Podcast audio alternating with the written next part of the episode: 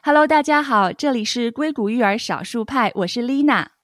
Hello，大家好，我是依子。呃，在这里呢，首先要跟大家公布一个好消息，就是我们硅谷育儿少数派除了在 Apple Podcast 以及 Spotify 上面有我们的节目之外呢，我们终于也落户了啊，在中国境内的这个播客平台小宇宙啊。那么在短短的一天的时间当中，我们已经有很多来自中国的听众朋友，他们有收听了我们的节目，还给到我们很多的反馈的信息。在这里呢，要感谢大家。嗯，除了在中国境内。我们同时也是有很多来自全世界各地的一些听众朋友啊，包括像这个欧洲、新加坡、日本，几乎是遍布全球啊。我和依依子也是非常的受到了鼓舞。那我们也希望可以就是继续努力的把我们的这个播客节目的内容做好做精，希望给大家呈现更多的精神养分。那在这里，我们就是花一点点简单的时间跟大家分享一些听众发过来的反馈吧。好呀。首先呢，我来读一下这位叫李月的朋友，他是来自中国合肥的。那他有跟我们说，刚才在开车路上认真的听了，非常棒，亲切自然，育儿妈妈特别有需求。中国很多的教育观念是需要我们这一代人做努力去改变，用更适合孩子健康发展的方式去引导的。大手牵小手。共成长，静待花开。谢谢李月的留言。我最好的朋友之一呢，他也听了，然后他给我的反馈是：啊，刚刚听了前两期，好棒，感觉讲的很清晰。同时，他也说，哦，感觉养孩子真的好难。对，没错，这是一项非常有挑战的任务哈。嗯，那么也是希望在这个养娃的道路上面，我们大家一起并肩行走啊。希望你们在听我们节目的当中呢。也是可以受到很多的力量和启发。我们现在呢已经是做了三期的内容了，那很多听众就在问：哎，你们这一期要聊什么呢？啊，这一期呢，其实跟大家说，我和依子也一直都非常的兴奋，我们一直摩拳擦掌，特别想要开聊，因为我们今天要聊的一个话题呢，是一个现在就是互联网上很火爆的话题，是关于 Chat GPT。呃，Chat GPT 其实应该，嗯。算是一个非常新生的事物了。那但是其实，在硅谷这边啊，很多的家长因为可能他们本身从事呃科技公司行业，所以可能对这个概念还没有那么的陌生。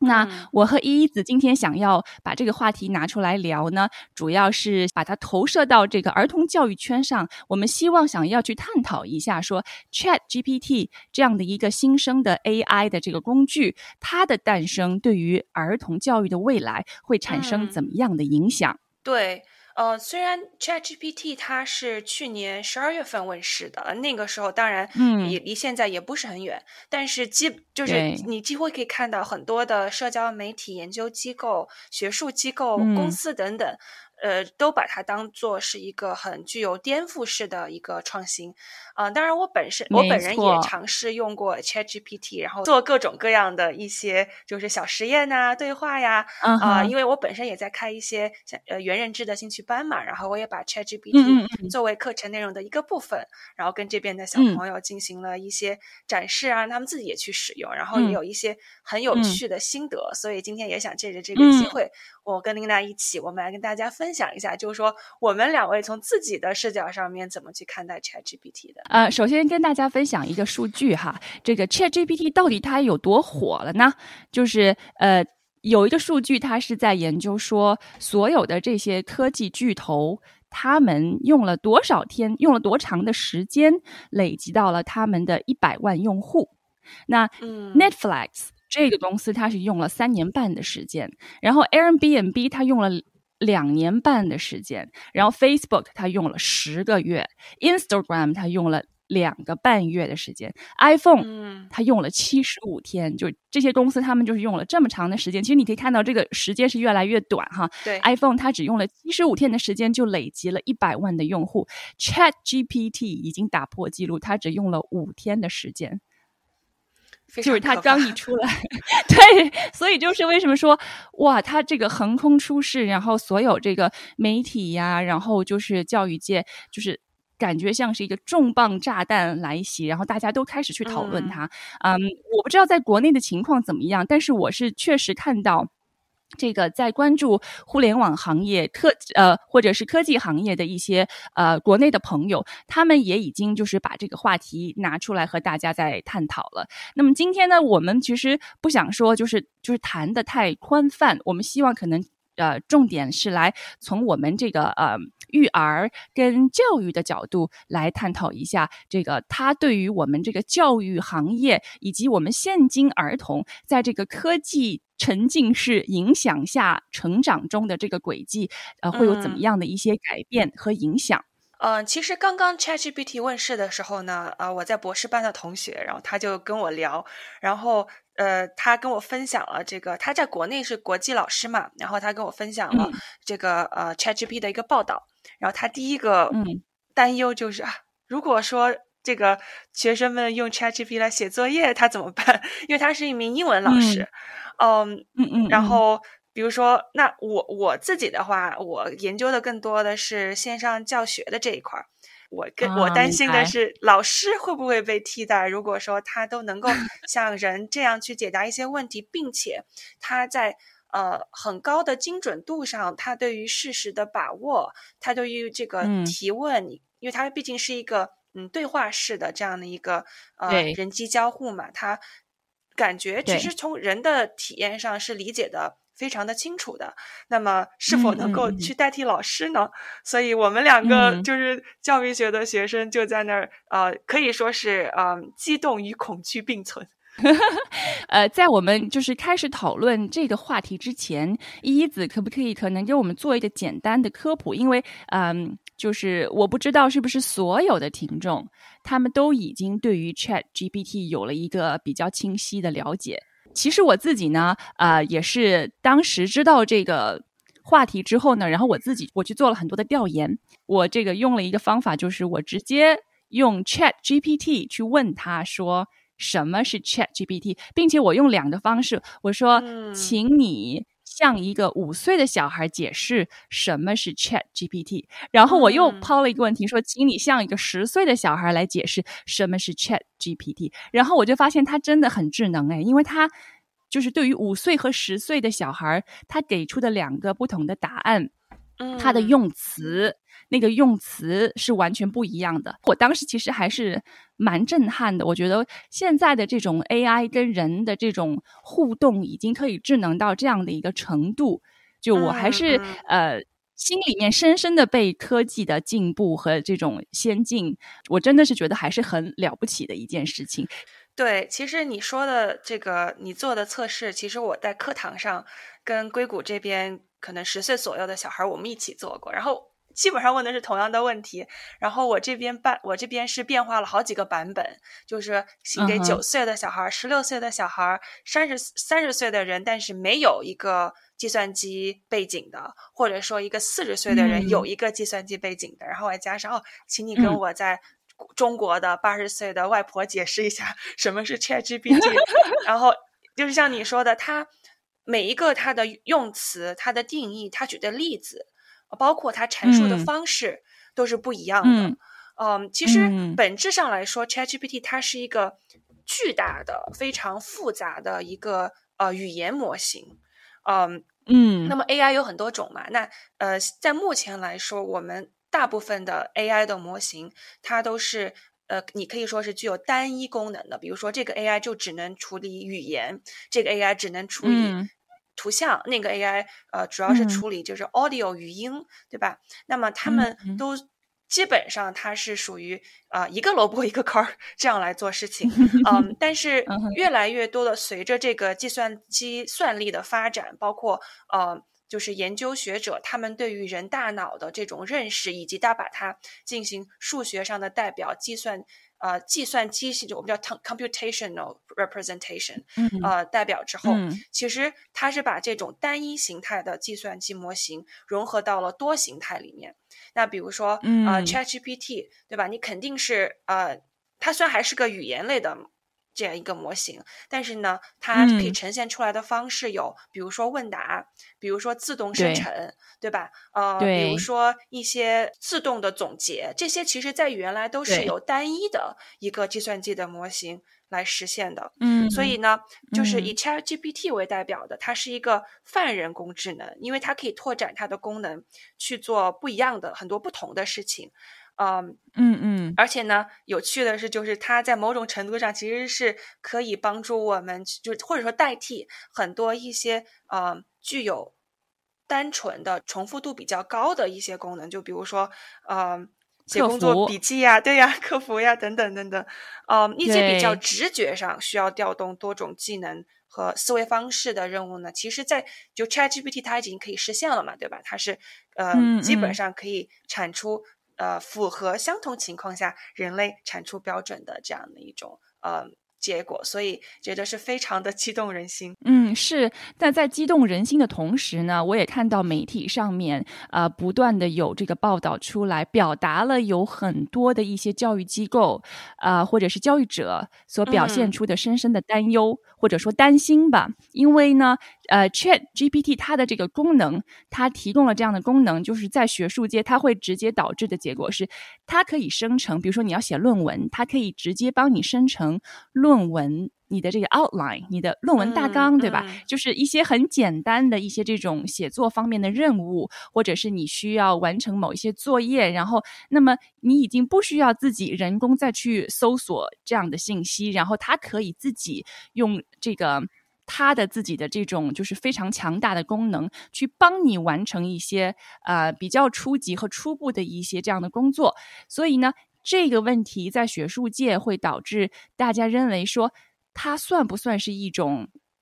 算不算是一种学术欺骗？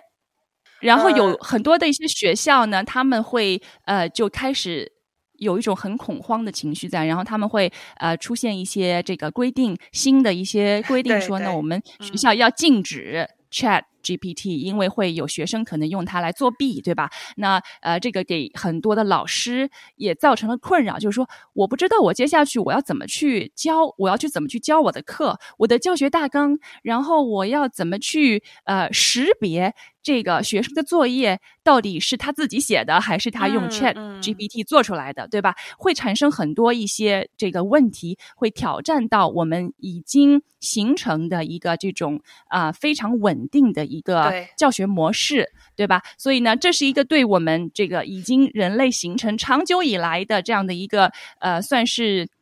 一个非常稳定的规模或者是体系的一个挑战。嗯，所以这个我我想听一下你怎么你怎么看？呃，首先这个担忧是绝对合理的，因为呃前段时间我看新闻报道，就说这个首先 ChatGPT 它分别通过哪几项非常具有高精尖的考试内容呢？第一个就是呃美国的医学考试。还有美国的法学考试，以及 Wharton MBA 考试。然后我我当时还专门去看了那个 Wharton MBA 要考了什么。它是那个 Operational Research，就相当于是嗯，就是属于在 Supply Chain 啊，或者说是运营方面的一些研究。然后它那个题，它是它那个题，相当于是说给你一个呃实际运营公司的这样的一个背景。嗯，你怎么去规划？你要如何去采购？那么有采购的这些。呃，X Y Z 的标准以及有 A B C D 这样不同的数字，请问你要采购多少？什么时候采购才是呃最好最优的这样一种解法，对吧？它它相当于是它这样是一个选择题，但是肯定是你是要经过计算的，然后它通过了。嗯，呃，当然最后有问答题，对吧？它也通过了。所以我当时就在想，哇哦，那那你说，嗯，很多人挤破头他去读顶级的商学院，呃。而且我们知道，在美国 pre med 读医学，他他甚至是他要读额外更长的时间，修更多的学分，对吧？那那你说这个时候我们怎么去这个呃衡量这人的学习学习内容呢？对吧？所以这个当时是其实对于很多人也是为什么 ChatGPT 越来越火，因为肯定是有这种警醒的一面在在里面。当然。我我倒是觉得，从另外一种程度上，它是否也是指出了，其实我们现在的教育体系可能也是存在的一些问题的，对吧？它的一些衡量的方式，嗯，当然了，对，嗯，至于这个考试作弊这一块儿，我只能说是魔高一尺，道高一丈。就是啊，其实 前段时间就已经出来了好几种呃，类似于 AI detector，就是呃，它专门就去测，比如说这篇论文。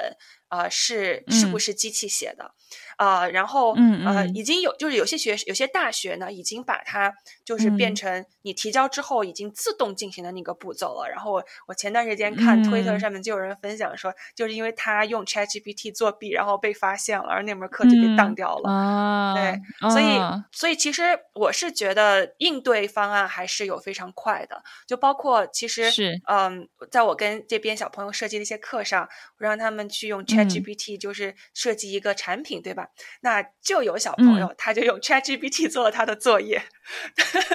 然后对，然后你是怎么发现的？因为首先是这样的，就是他那个 idea 非常的好，呃，然后但是我发现那个用词。好像跟他平常的用词不太一样，因为我对他们比较了解了嘛。然后因为也是我们是属于就是 input output 都比较看重的这样的一个模式。虽然就没虽然没有标准的答案，但是我会让他们写写写写好东西。然后我就发现他这次交的作业和他之前交的作业写的内容，好像在至少是我从人的角度，我觉得有点有点不一样。但是呢，他那个想法还是很不错的。然后所以呢，我就我就在课上问他。但但我没有我没有立马问他，因为我觉得，嗯，这些都是一个怎么说呢？呃，大家一起学习和教育的过程，因为我们是一个小班课嘛。然后我们我们这个内容就是，因为我们很多同学同时交作业，然后当然有有很明显有个同学他就没有用 ChatGPT，他就自己写了。然后而且那你会发现，可能每个每个小孩他的特点，他交作业的这种呃侧重点，他就不一样的。嗯，那么。这有一个小孩，他就相当于他自己做了一个 PPT，然后他把什么 mission statement 呀，然后呃 persona、target audience 都写下去，就像他就是虽然他年纪小，但是他已经大概有这个 business sense 了。然后我让他去做了一个 presentation，那那我们就给 feedback，我们要讨论。然后我们再来看到就是这个用 ChatGPT 同学写的时候呢，我才问他你你是不是用 ChatGPT 写的？然后他说，然后他他就很自然，他就承认了。呃，同时呢，我觉得。最重要的是，因为虽然他用这 ChatGPT 写了，他也确实是吸收到了新的知识，这个我是不能否认的。但是呢，当他看到了一个用自己写的，就是自己的话术，然后自己的经历，把自己学到的东西进一步融，就是融合出来这样 PPT 的形式的对方的小孩做的时候，其实你是看得到，就是这个用 ChatGPT 写小孩，他是觉得嗯啊。我我好像错过了什么，或者说，啊，我觉得我可以做到更好，所以，我我觉得，而且我错失了一个可以，对，就是他会觉得我错失了一个我自我提高和自我磨练的一个练习的机会。对对，所以其实，呃，我我反正我的观点就是，我觉得所有的小孩都是非常 motivated，就是都是非常愿意向上的，只是说怎么去引导他。那么。他可能向上的方向不太一样。那在这个在这个例子里面呢，我就感觉到了，就是像就像你说的，他就觉得啊，其实哦，原来呃有更好的方式在这里，但是为什么我当初没有用，对吧？所以，而且后来我们也在我要走捷径，对对。然后后来呢，我们在课堂上，呃，因为正好我们也在学 ChatGPT，然后我就说，你看我这有一个呃。叫做就是这有一个 AI tool，然后它就相当于是把你们写的论文，然后是它出进去之后呢，它给你展示一个 human factor，就是以以百分为计，对吧？比如你可能 human factor 越高，说明你机器的程度呃越少，对吧？然后这个时候呢，呃，我们就一起就是我们先让 ChatGPT 生成了一篇文章。然后把它输进去，然后一刷一看，那个 human factor 特别的低，然后呢，再把他们自己写的文章又放进去，然后那个 human factor 特别高，所以呢，他们也非常惊讶，然后他们也就反复想去试。其实我觉得，对于他们看来，他们就知道了，你要是用这个写，是绝对能够被找出来的，对吧？所以明白，嗯，这个捷径并不是走的。很悄悄就可以走的，就是说，所以他也不会就觉得这是一个他可以采取的一种选项，然后反而我觉得他会觉得，就是他经过了这些，呃，因为看了不同的人的这个作业也好，然后我们看这些兔也好，他会一个多元的角度，比较立体的角度，他会去学习怎么去看待呃现在一些比较 fancy 的人工智能，对吧？我我相信这个小朋友他之后他肯定是会用他自己的呃一些方法，然后去做的更好。嗯，所以这个例子呢，从这个学生的角度来看，我是觉得说。所以，Chat GPT 它其实仅仅是一个工具，但是选择权还是在于这个人。以现在我们的这种状况，Chat GPT 还没有达到那种说你完全人机难分的一个程度，对吧？就是我们还是可以有方法，可以明显的区别出哦，这人写的跟这个机器生成出来的，这就是还是有明显差距的。那至于说，这个想要去完成作业，或者是想要学习提高自己的人，他究竟想要走捷径啊，只是为了达到一个结果，还是说他真正的想要提高自己，想要学习？那么他的选择权还是在于他，或者他可以去决定我怎么来用这个工具帮助我，对？对，其实就像比如说，可能我们在小学的时候，我们是完全没有电脑的，对吧？我们都是用钢笔写字，然后也没有什么网络搜索引擎啊。那个时候，当他刚刚面试的时候，可能我们的家长和教育者在担心：哇，这些奇奇怪怪的信息会不会影响小孩？是。但是实际上，你到现在，你看这帮可能十岁左右的小孩，而且他们是属于就叫做 digital native。就是 他生来就是对他生来就是呃这个数据公民电子一代，对他就是电子一代。我觉得这个翻译很好。对，所以像我们其实是有一个转换，比如说学先先用用电话，然后还是那种呃输入键的，然后后来遇到 iPhone，先是有计算器，先是有计算器。因为其实有那个有教育学者，其实把 Chat GPT 说，其实你不需要对它产生很恐慌的态度，它就是一个工具，就像就像计算器刚出来的时候，那你现在不需要用人脑再去做那个算术，你只要用计算器，它可以帮助你很快的完成一个简单的一个算术功能，对吧？它它帮你节省了你的时间。但是呢，到今天，其实我们大家对计算器不会产生一种排斥或者是恐慌的态度，它就是一个工具嘛，对吧？然后我们也不觉得说，哦，它好像剥夺了我学习的能力，我它反而是让我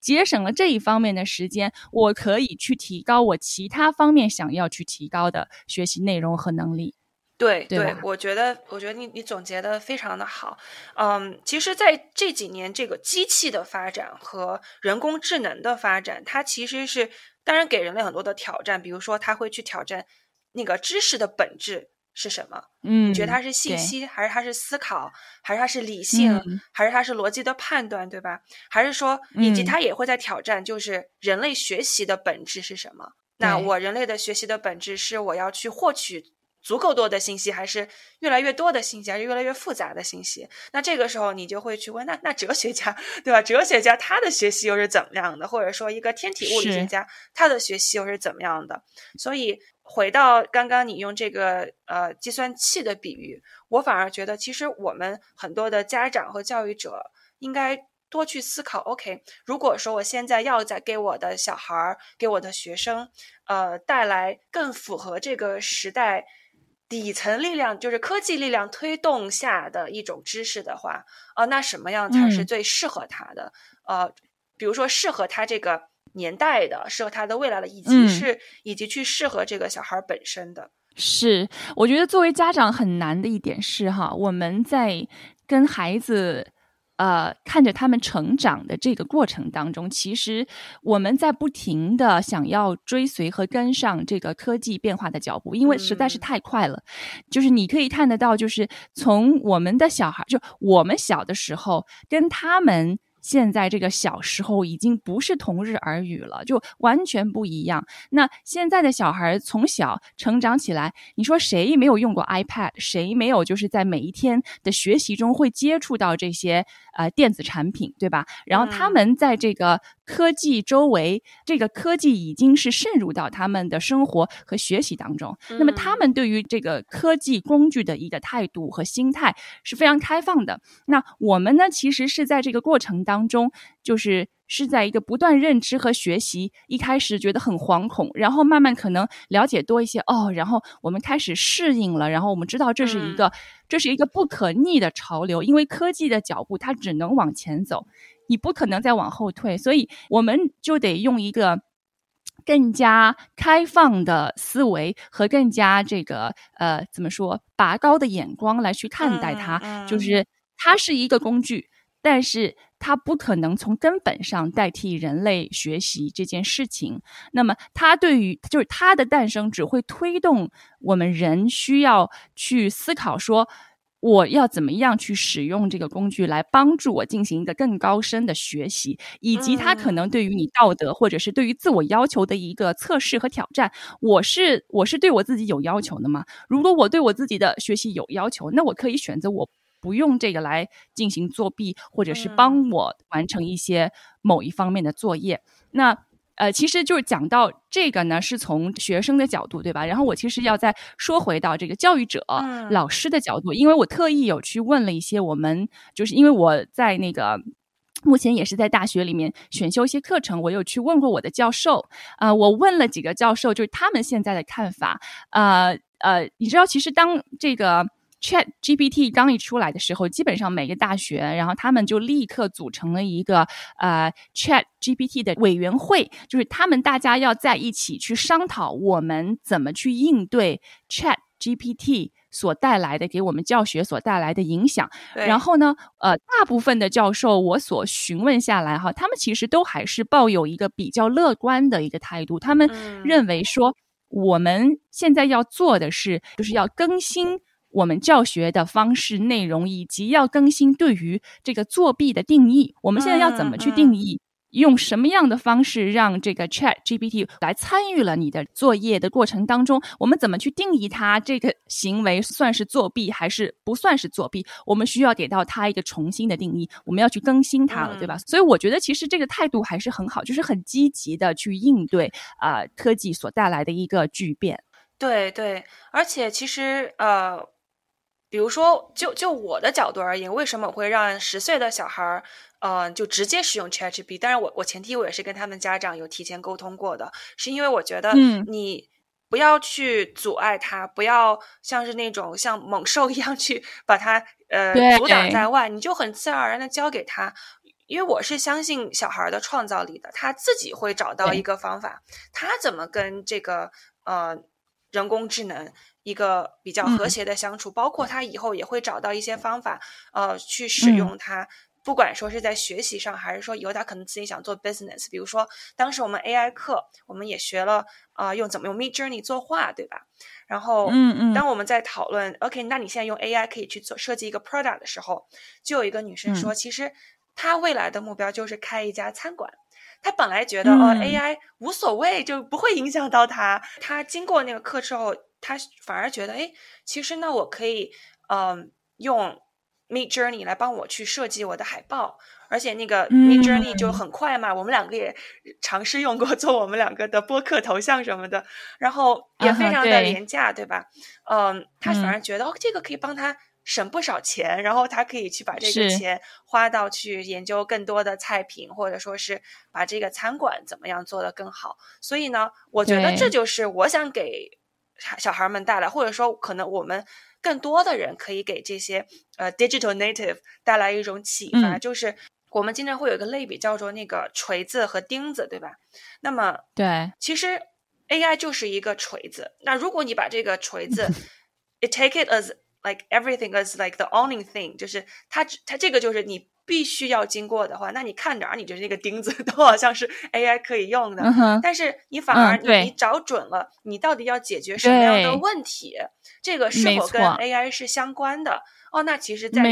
生活当中，这个钉子就可以有各种各样的形状。所以，其实我觉得，没错现在可能对于教育者会作为学生学习有一个更高层次的挑战，不是说，OK，你是不是一个？算速很快的人，你是不是一个马上背元素元素周期表很快的人？或者说你是不是什么把百科全书都背下来的人，对吧？呃，而是你你是不是一个真的擅长于思考的人？你是不是一个真的很会去提问的人？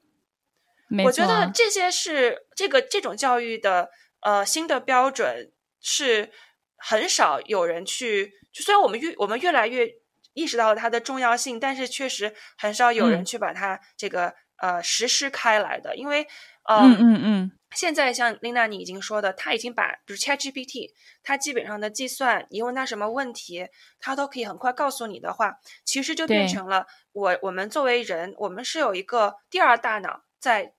那个云端的，对吧？互联网上的第二大脑。那某种意义上来说，呃，之前我们背诵历史是因为我们需要我们的物理大脑大脑来进行一个这个。嗯，存储，然后我们随时把它调用出来。但是调用的最终的目的是，我可以把这些所有的知识和一些简单的逻辑的 pattern 和就是这种形式，能够尽快的把它使用之后，去产生新的东西，就是 emerge，对吧？就是呈现出、浮现出一种新的呃新的认知啊，新的认识世界的角度。所以呢，现在变成了其实 AI。或者说，ChatGPT 是已经给你是在一个云端上的大脑了，反而是需要去训练的，是我们到底怎么样去更有效的思考，更有创造力的思考。然后呢，我充分去学习怎么去调用我这个可能抵得上十个物理大脑的这样的一个云端的大脑，比如说 ChatGPT，然后帮助我去真正去实现啊，我人可以实现的最大化的价值。没错，其实我觉得，当大家可以把这个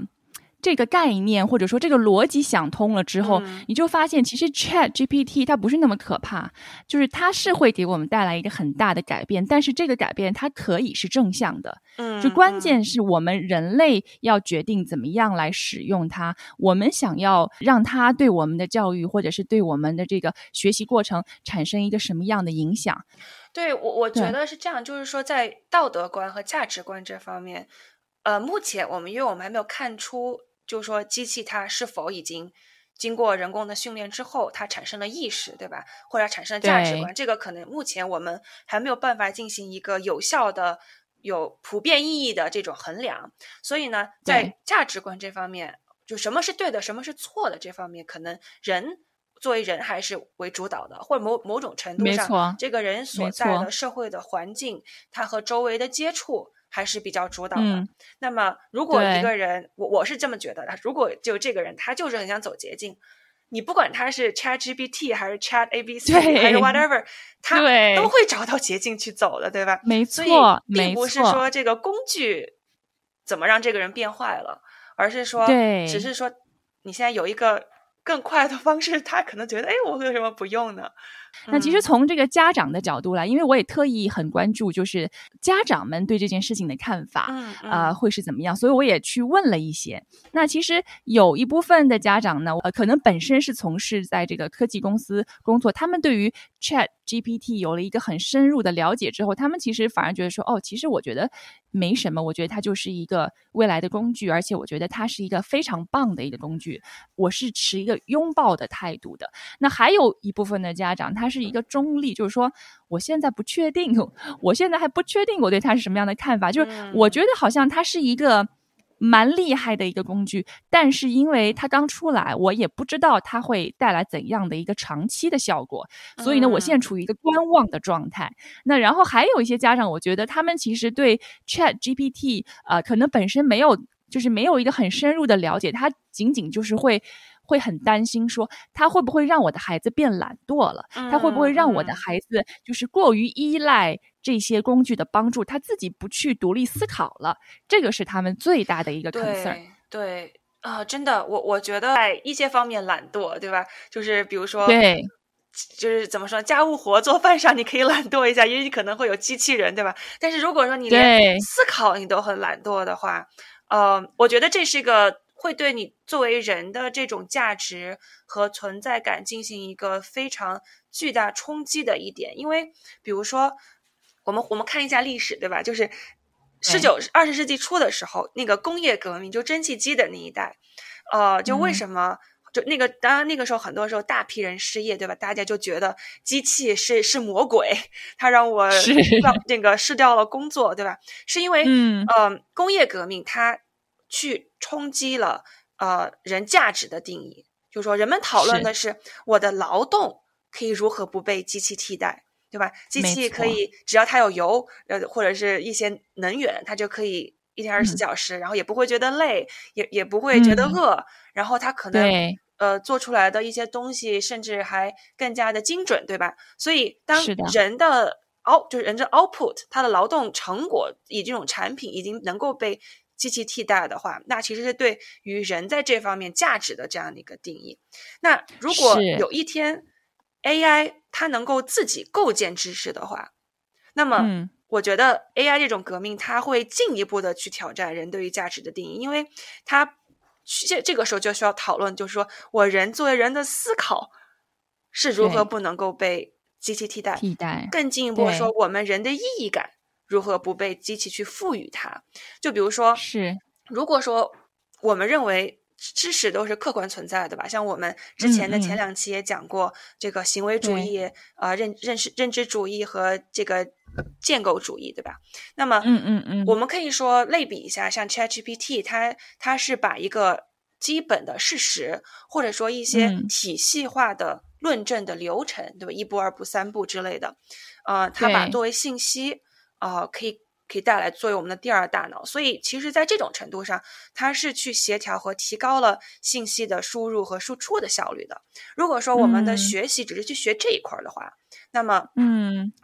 假设你 ChatGPT 某一天它可以已经有一个很好的给它生成一个很自然的 AI 的人脸，然后配上这个画的话，那其实学生如果线上上课，他其实是无法区分老师和机器的，对吧？因为，嗯嗯嗯，他要去得到仅仅是。初步数据信息的这一这一个步骤就已经可以被机器代替了，但是呢，如果我们把知识的定义是我们要对一个是由内在的我们的内在对于外界的一种反思，它是对于外界信息进一步的加工，某种程度上就是那种 constructivism，就是结构主主义的话，那么，嗯，我们。可能说，这个时候人类的老师他发挥的更不，他发挥着更不可能去替代的这样的一个反馈机制的这样的一个作用，因为，嗯，它可以去引导学生怎么去构建知识。因为目前你没有发现 AI 可以去构建知识，它不能够去产生一个完全崭新的这样的一个概念，呃，或者是一个目标。所以呢，嗯，在这种情况下，可能我们现在的教育。需要更注意的就是去如何引导学生去赋予自己人生的意义，而不是说呃我考试考了多少分儿啊，或者我我 AP 拿了多少门五，对吧？或者是我得了什么奥林奥林匹克金奖啊？当然我不能否认这些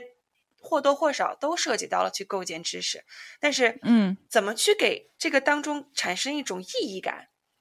对一种我觉得对一种价值感，我觉得是很难的。然后这让我让我让我想起了我们之前讨论那个 social emotional learning，呃，它它真的让我越发觉得我们要把这种呃人工智能所催生下来的一种教育的形式。把它和 social emotional learning 结合起来，这样的话，我觉得我们的人的潜力才是能够真正的被开发的，而且我们人的心灵才心灵才是能够真正的被去呵护的，尤其是这么小的小孩儿，对吧？对，非常同意。呃，我们过去在呃对于这个学习的一个认知是一个很传统的思维方式，就是说，呃，我们把学习把它只是当成一个知识的摄入。嗯，对吧？但是其实学习它就是在已经发展到当今这个阶段，家长的认知也变了，教育者的这个教育任务也变了。就它已经不仅仅是我只是传授知识给你，因为知识已经有这么多的工具，这么多的平台，其实是一个 open 的，是一个开放式的一个这样的资源了。那么你可以。你要学习的是如何成为你自己，构建你自己的一个价值体系。你这个作为人的最核心的一个，呃，就像你说的这种意义感，然后你的一个自身的学习能力，然后呢，你可以在这个学习当中可以去学会运用知识，对对，学会去使用知识，然后学会去用你自己的方式去获得知识。这个 AI 的技术或者说科技不断的在进步，它已经把这种最就是最初步、最简单的呃摄取知识和信息的步骤给它简化了，变得更容易了。那我们需要去思考的是，其实什么是真正的学习？而是我们要把关注点放到，比如说 social emotional learning 这个人你的情感、你的你的价值观、你的道德感，然后你对于自我的认知和对于这个世界的认知，对吧？我觉得这个其实是一个最核心的一个一个教育的一个内容。对，对我我非常的同意。然后我想在此基础上再延展讲一些我对于目前的一些观察，对吧？除了我们在讨论 AI，讨论要让人怎么去学会思考、找到意义感，其实本质上我们在讨论的是如何去建立一种反脆弱的能力。这让我想起了《三体》里面的一些启发。就先《三体》是一本科幻书嘛，它就讲的就是说降维打击，就是当那种高维的事物它想去降维打击你的时候，它是不会去依赖于任何的价值观。道德观之类的，就是他打击你不需要理由，对吧？就像科技的发展，工业时代的时候，机器的发展，他对那些手工做人的打击、降维打击，就是不需要理由啊，就没有理由。对呀，所以就是突然一下就来了，然后你们这个做的工作就就没了，被替代了，对，就就没了。其实这个对这个就是，然后你会看到在历史当中有很多次这种科技的变革，它所带来的对社会的一种怎么讲一种。打破和重建的过程，因为你其实要改革，或者说你要变得更好，你其实第一步先需要打破，对，打破这个固有的东西，然后那会导致很多人他失业，或者是他很多的一些原有的这个生活形态被打破了，然后那他就会说，那我的价值在哪里？我很我很迷茫，那我没工作了，对吧？然后我也没有饭碗了，所以就。导致有很多人会有很强烈的这种反应。对对，呃，与此同时呢，虽然我们说像 AI 的发展，像 ChatGPT 的发展非常的快，它也很快的给你能够给你给予信息，但是，嗯，我觉得如何培养出一个很好的 judgment，一个判断力也非常的重要。呃，没错。其实我们虽然在讨论 AI，只是在讨论它的事实，但是我们很少去讨论呃 biased AI，就是有偏见的 AI。那为什么会有 biased AI 呢？就是因为本质上，这个 AI 就是人工智能嘛，就是人工是在训练它。嗯，对。那呃，我们可以说就 garbage in garbage out，对吧？你你给它了什么样的训练的数据？它在训练的过程当中有有哪些的呃滤镜？我们叫做 filters。呃，对，会导致它给你什么样的一些结果？那比如说，嗯，呃，之前呃有一个推特上特别火的一个截图，就是说，呃。有人在 ChatGPT 上说，能不能给 Biden 写一首诗？哦，ChatGPT 就写了。那能不能给 Trump 写一首诗？Chat ChatGPT 就说，哦，这个是一个非常具有争议性的人，我不想跟他写什么东西。那，嗯嗯，那你说，其实本质上他们两个就是两个人嘛，就是两个不同的红营和蓝营的美国的总统嘛。但是你又会发现，ChatGPT 给你出来的结论是不一样的，这就引发了就是说，呃。在人工智能这个方面，如果我们人没有任何的 judgment 的话，你就会把它给你的信息 take it for granted。那你说，这个时候如果是一个五六岁的小朋友，他来问这段话的时候，他是否就会觉得是不是某一个人就是个坏人，某一个人是是不是就是个好人？我们且我们我们当然我们这不是对这个人做评判的，而是说这个例子可以换成生活当中的任何一个例子。对，因为如果我们对一个事实，对一个呃，机器的输出完全就是理所当然的话，那也会，那我觉得这种引申的出来的一些影响也是非常巨大的。就为什么我觉得我们也非常需要去训练，就是 critical thinking 啊的这样的一种思维。呃，其实 critical thinking 很简单，就是你如何去找到并且去衡量你的证据。然后去用这个证据去帮你去判断，你决定要去相信什么或者去做什么。其实我发现很多时候我们是在找证据这方面，嗯嗯嗯，产生了就是可能时间不够呀，精力不够呀，或者说没有那种思维结构啊。但是，对，嗯，但你你这个时候你会发现，如果我对什么事情都完全 相信的话，比如 AI 给我说所有的 output，那就会很大的对我就全部嗯，对，没错没错。所以其实呃，我觉得。我们所有的家长的这个应对的方式，就是我们需要做改变，我们需要改变对于 AI 的态度，以及对于教育的这种理念上的更新。我们需要知道什么对我们的小孩来说才是最具有竞争力的，已经不是那些所谓的证书也好，或者是你你考上了什么什么也好，或者是你呃这个各种标签化的东西，对吧？或者是他掌握了多少门语言，而是说。在现阶段下，他是否有独立思考的能力？他有自己评判的标准？就像你讲的这种呃，critical thinking，还有呃，你。对于自我价值的意识和感官，就是这些东西反而是最硬核的能力。对，当然你说你让一个，比如说，呃，当我接触的，我接触到比较多的是十岁左右的小朋友，对吧？那你说你让一个十岁左右的小朋友，你让他完全有独立思考的能力，那肯定是很难的。你说我们成年人都不能做到呢，对吧？嗯，但是培养这个小朋友是否真正的底层自信？我觉得这个是任何年龄阶段都可以去做的，反而我觉得可能很多时候，嗯，比较有成就的家长，因为他的标准就很高了，然后他可能会不自觉的用这个标准去要求他的小孩的时候，我其实发现他们的底层的自信还是比较缺乏的。是，对，我就觉得很遗憾。你看，你又有很好的 tools，你有很好的资源，然后我们现在又开始学 Chat GPT，你为什么不能够更自信一点呢？因为对我作为一个三十岁的成年人，然后我看到你，我都觉得哇，如，like 如果 if I were in your shoes，对吧？我可能会觉得，假如我是你，我现在有你这样的资源和你这样的一个成长的环境和背景下，我是不是应该就比现在更厉害？当然，就是说，我觉得我会觉得更加的对我的未来有掌控力，但是可能这些小孩他他不会觉得，他他不会有，对，就是当然。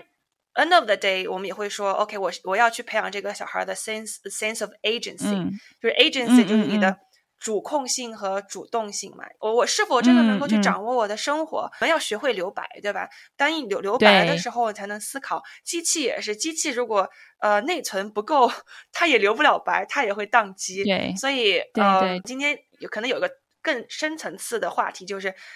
到底这个机器学习的本质和人类学习的本质有没有太大的区别，对吧？呃，我我现在越来越觉得，其实反而两者之间是没有太大区别的，甚至可以说它是可以相互去带有很多的启发性的。我就觉得啊，真的反脆弱的能力和一个非常平和的心态也是非常重要的。对，其实你刚才提到说哈，呃，我一个十岁左右的小孩，其实他现在还没有办法发展出这种呃所谓的底层能力。那其实。但是呢，我们可以开始去培养，对，而且就是这种能力，他必须要在他很小的时候，要不停的去浇灌和培养他，在他呃，就是成长到一定阶段的时候，他才会慢慢的建立起来。其实我可以举一个例子，因为其实呃，我们家老大，其实他，我就是我是觉得他是在这边长大的，那么他其实所接受到的教育，就比如说 social emotional learning，以及这个就是我们会。就是尽量的给到他很大的空间，让他自己做决定。那么我会看到一个非常明显的，就是他的现在的六岁跟我小时候的六岁，我表现出来的一个孩子的面貌和状态是不一样的。呃，前两天刚好有个很有趣的事情，那因为我们家妹妹她。那个睡觉醒来以后，然后呢，他说他想用他的 iPad。那通常呢，我们会说 OK，你呃，我们让他们自己选择你自己想要用 iPad 的这个时间，但是呢，它的这个时长是会被控制的，就是我们会设置到你的每一个 App 里面，它有一个规定的时长。那么你超过了这个时间，那么你其实是不能再使用了啊。所以呢，我们通常是 OK，你想用，那你可以用。然后，但是后来我发现他在用那个 iPad，他他在看一个呃动画片那个电影。但是那个电影呢，我们之前已经看过了，而且他他在看的时候呢，他没有把声音给放出来，所以他就我觉得你这个就是就是又在看一个重复的东西，而且呢又没有声音，其实你又没有听到他在他在说什么和唱什么，所以我觉得你在观看的这个时间是一个浪费的时间，所以我当时就说，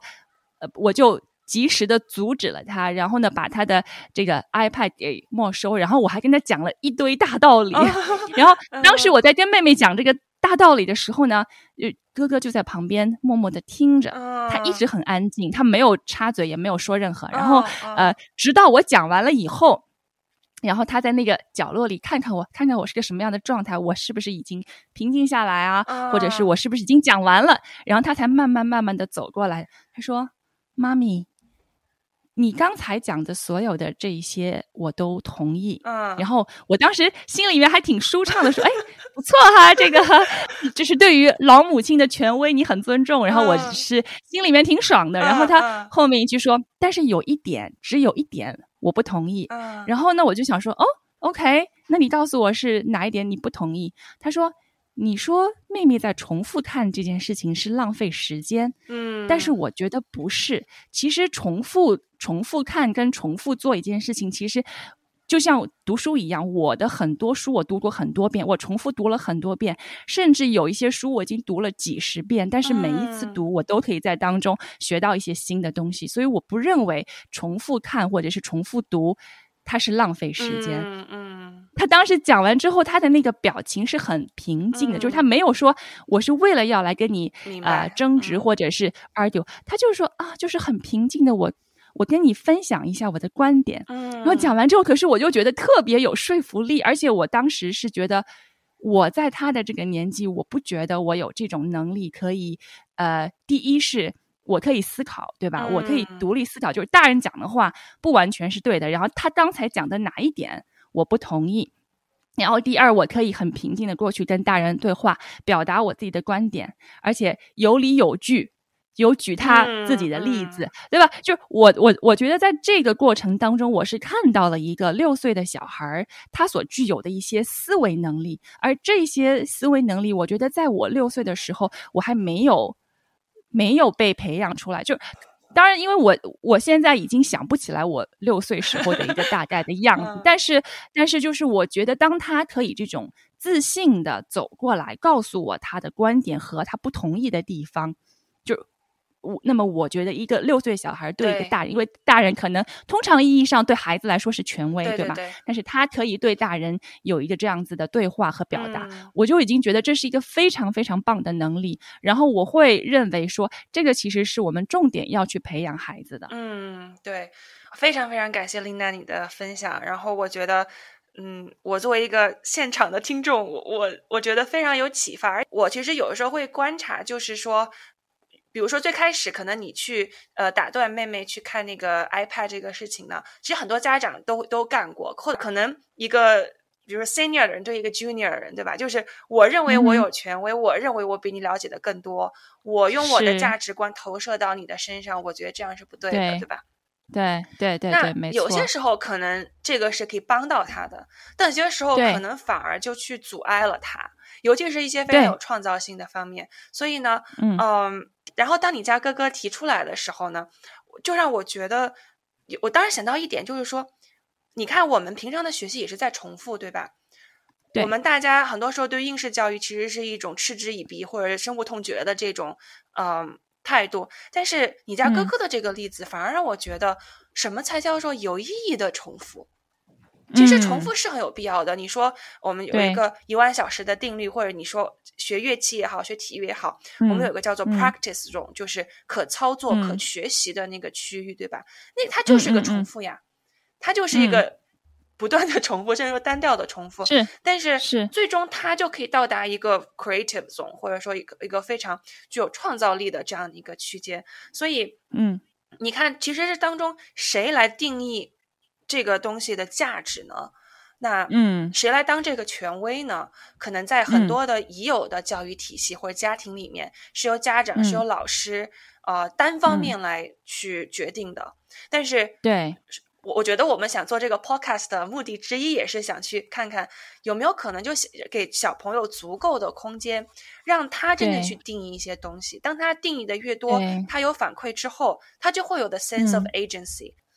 对，其实呢，这个就是又讲回来，呃，刚才这个例子呢，它会让我感受到说，作为一个家长，即便是啊，外面这个科技的东西瞬息万变，这个孩子，这个孩子他的核心的力量，或者说他的这个底层能力在。我真的不担心，就是我会相信他有他自己的判断，我会相信他自己有能力去处理和知道我自己想要什么。然后当他去碰到这些工具的时候，他自己能够做出一个很好的，呃，能够顺应他价值观的一个选择。所以我其实想要跟家长去分享的是说，Chat GPT 它不可怕，它只是一个工具来的。那我们需要去培养孩子的。呃，是所提到的这个底层能力，我们的这个核心价值观，以及他对于自我是怎么看待和认知的。这样的话呢，他可以无论经历任何的一些这种科技的变革也好，或者是世界会发生怎么样的一个变化也好，我觉得他始终可以能够处于一个就是去适应和顺应，并且找到自我不迷失的这样的一个状态。是的，是的。好，今天其实我们也是聊了这么多，我们觉得其实主要是希望可以分享啊，跟家长以及我们的这个教育圈的这些朋友们啊，我们可以看到就是 Chat GPT 它。开启了一个新的 AI 时代，对吧？就我们会觉得说，它给我们带来的影响是很多的。就且不说在一些啊，这个可能呃行业方面，可能一些工种或者是一些工作会即将被替代，那么可能会掀起一些这种啊社会分工的一些变化。那然后从教育上面来看呢，我们教育需要改革，我们教育需要去适应这个啊新的 AI 时代下这个教育的理念。我们着重要去教育孩。孩子跟培养他们什么，大家只要能够认清到说，其实就是一个这样的一个逻辑关系，那么不需要有太多的担忧，我们还是可以能够就是很好的和这些新的科技技术和睦共处，共创美好未来。二十一世纪的计算器。是，也希望大家可以在我们的这个社交媒体平台上面找到我们，关注我们。我们在 Instagram 和这个 Facebook 上面啊有我们自己的账号，你可以搜索“硅谷育儿少数派”或者是呃英文 “Education Minority”，应该就可以找到我们啊，来关注我们吧，可以跟我们一起互动啊，告诉我们你在面对的挑战、困惑，或者是你在这个育儿路上的一些有趣的故事也好，我们都非常期待可以听到。嗯，是的。好，谢谢大家，这期节目就到此结束了，我们下期再见，拜拜。谢谢大家，下期见。